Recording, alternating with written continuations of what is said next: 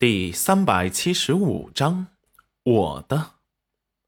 戚彦周眼观鼻，鼻观心的，假装没看见。他就说嘛，这煞神一来，他媳妇的身子是绝对不会让人进的。偏偏洛河还没有自觉，努力往上凑，那星辰不上飞你，上谁呢？戚云染有些头疼的扶额，这星辰的占有欲。怎么就变得这么强？大家都是守护兽，何必呢？不过考虑到他有重伤，也就随他了。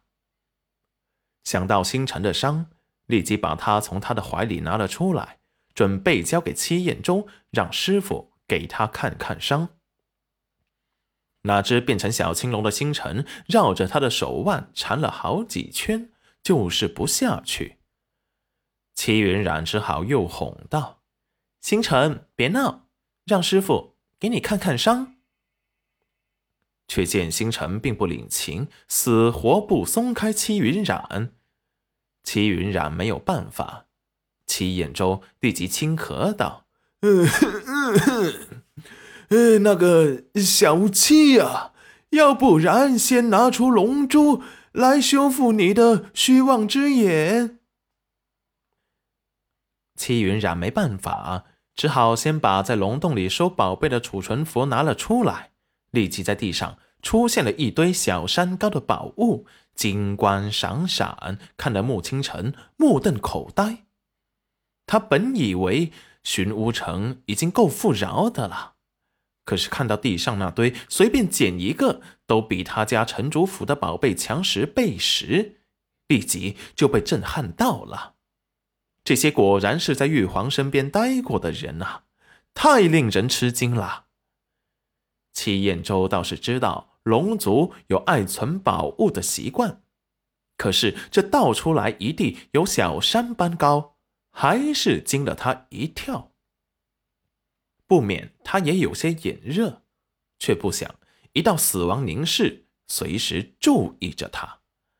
他立即识相的收回了眸子。表示他只是欣赏，没有觊觎他的宝贝。见他表态，星辰这才收回了视线。这些宝贝随便送给媳妇儿可以，别人谁要是敢觊觎，哼，他就先杀了谁。戚云染毫不在意这些宝贵的东西，他现在只想快速的恢复技能，抢回他的皇位。还有回去见见他可爱的宝儿，他都好些时间没见了，想他想得快疯魔了。在一堆宝物里埋头翻了起来，把这些珍贵的东西扔得到处都是，看得七眼周一阵心疼。这个败家的染丫头，你不喜欢可以孝敬师傅啊！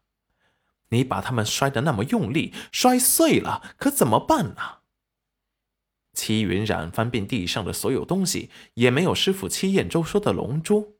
立即又翻过一次，还是没有。戚彦周皱眉：“嗯，小七呀，你确定你把那些东西都给装完喽？”随后，戚云染把目光放在了星辰的身上。星辰。你龙族的至宝龙珠呢？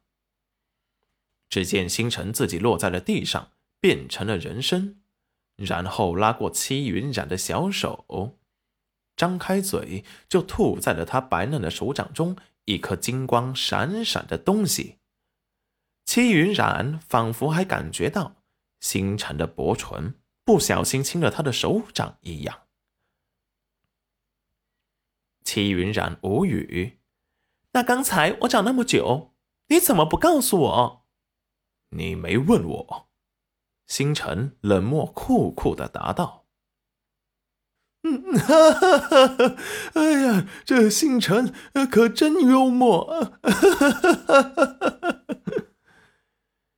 戚云染再次沉默。师傅，很好笑吗？